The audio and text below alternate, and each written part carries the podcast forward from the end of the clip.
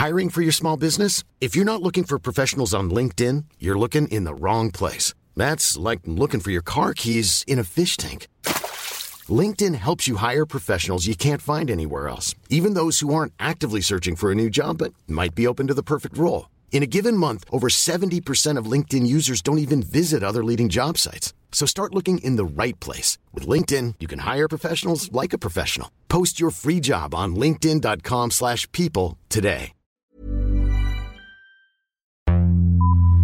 Vox Polony.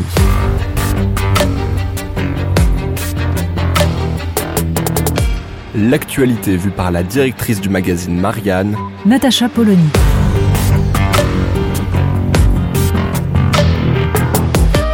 Vox Polony. On en est donc là. Un président de la République peut expliquer crânement que les non-vaccinés, il a très envie de les emmerder et qu'il compte continuer de le faire jusqu'au bout. Oh, bien sûr, c'est pour la bonne cause.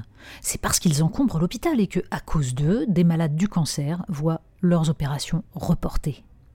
Il y a donc bien une catégorie de Français qui sont responsables des maux des autres et qu'on va réduire à coups de mise au banc. On serait tenté d'ironiser, de se dire qu'Emmanuel Macron retombe dans ses vieux travers, après nous avoir fait, au mois de décembre, dans un entretien façon une ambition intime, son énième mea culpa à propos de ces phrases péremptoires qui avaient pu blesser ce qu'il comprenait désormais. Ne nous y trompons pas. Si Emmanuel Macron, à trois mois de l'élection présidentielle, fait ce genre de déclaration, c'est parce qu'il sait que ce sera payant que son électorat, et plus largement une majorité de Français, adhèrent à cette idée que tout irait mieux si les quelques cinglés persuadés que Big Pharma veut nous empoisonner pouvaient rentrer dans le rang, et si les esprits chagrins qui s'inquiètent de la réduction des libertés oubliaient ces vieilles lunes. Voilà ce qu'aura fait de nous cette épidémie. Le président de la République peut affirmer que sa politique a pour objet d'emmerder une partie de la population. Parce que si l'on décide qu'il est autorisé de manger assis mais pas debout dans les bistrots, ou qu'il faut porter un masque dans une rue solitaire, c'est leur faute. Parce que la circulation de l'épidémie vient de ces gens qui devaient, pour entrer dans les lieux publics, faire un test prouvant qu'ils n'étaient pas contaminés, et pas du tout de ceux qui, vaccinés, n'ont pas besoin de faire de test et peuvent donc être porteurs sans le savoir. La question est essentielle pourquoi ceux qui sont, à juste titre, horrifiés par le spectacle du sectarisme et de la haine de la part de ces antivax manifestant devant le Parlement et crachant à des journalistes leurs insultes et leurs bêtises, ne sont-ils pas ébranlés de voir des gens comme il faut se demander doctement sur les plateaux de télévision s'il ne serait pas légitime de faire payer leurs soins à ces non-vaccinés qui, après tout, n'ont qu'à assumer? Mieux, il s'agirait pour les plus hardis de considérer, allons-y carrément, qu'on pourrait commencer à trier les malades au moment de les soigner en fonction de ce seul critère. L'universalisme de la sécurité sociale, adopté depuis trois quarts de siècle, aux orties. Le serment d'Hippocrate, 2400 ans, aux oubliettes. Rien n'est simple dans cette crise. Il n'y a pas de réponse évidente, pas de certitude qui tienne.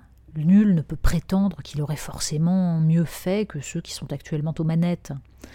Mais le rôle du politique est justement de prendre en compte cette incertitude nouvelle et de permettre à la collectivité de traverser ces turbulences en ayant pour cap quelques principes fondamentaux.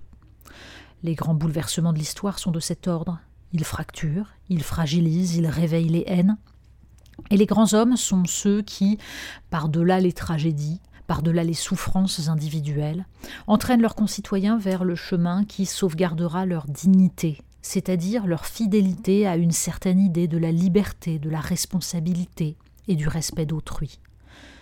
De même que, au moment de la crise des Gilets jaunes, la violence des manifestants trouvait en face d'elle un mépris de classe et une hargne qui ne s'expliquait que par la peur d'avoir vu le système trembler, de même, les délires d'un noyau d'antivax servent de catalyseur dans une société qui n'admet pas qu'il faille désormais compter avec l'incertitude, le risque et la peur de la mort. Et non, il ne suffit pas de s'arroger le monopole de la raison face à des abrutis irrationnels, car un minimum de recul nous oblige à constater que le traitement de cette épidémie a depuis le début réveillé toutes les formes d'irrationalité et de dogmatisme Les médias en offrent chaque jour le spectacle, avec pour principal moteur le conformisme, puisqu'il s'agit avant tout de donner à ses pairs des gages de son appartenance au cercle de la raison et du progrès. On ne sait plus sur quel ton le dire, tout cela laissera des traces. Nous voyons sous nos yeux la communauté politique se déchirer, nous voyons un nombre croissant de gens considérer qu'un État tutélaire les déchargeant de toute forme de participation à la décision est finalement plus rassurant. Nous en voyons d'autres faire sécession avec toujours plus de violence. Ce sont les conditions mêmes de la démocratie qui sont en train de s'effacer. Et pendant ce temps, des commentateurs déplorent que la campagne présidentielle soit phagocytée par cette euh, épidémie, tout en la dramatisant à souhait à coups de chiffres de contamination spectaculaires et d'hyperboles choisies, vagues, tsunamis, déferlantes. Une fois encore, la question de ce qui nous rassemble, de notre destin commun et des conditions de notre liberté ne sera pas posée. Mais on aura emmerdé les méchants, débusquer les tièdes et les indulgents, et communier dans la certitude que tout cela se fait au nom du bien. Vox Polony. Retrouvez tous les podcasts de Marianne sur les plateformes de streaming. Et puis les analyses, articles et entretiens de la rédaction sur marianne.net. Et surtout, n'hésitez pas à noter cet épisode et à nous laisser vos commentaires.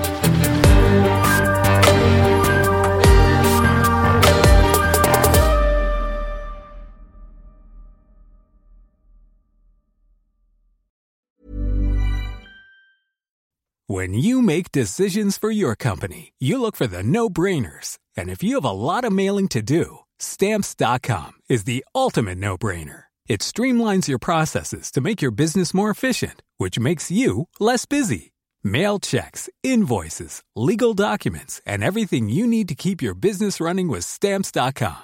Seamlessly connect with every major marketplace and shopping cart Schedule package pickups and see your cheapest and fastest shipping options from different carriers with rates up to 89% off USPS and UPS rates. And with the stamps.com mobile app, you can take care of mailing and shipping wherever you are. Make the same no-brainer decision as over 1 million other businesses with stamps.com. Sign up with code program for a 4-week trial plus free postage and a free digital scale. No long-term commitments or contracts. That's stamps.com. Code program.